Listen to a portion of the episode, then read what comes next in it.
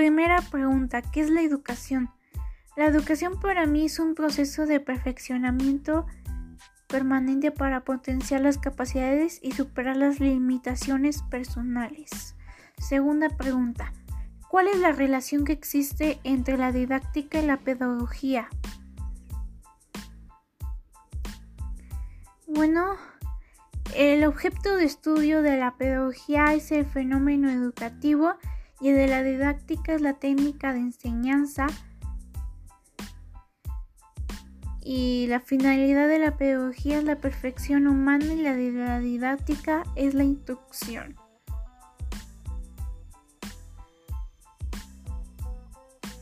Tercera pregunta. ¿Qué consideras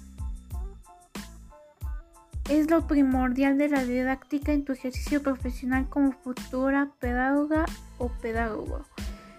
Pues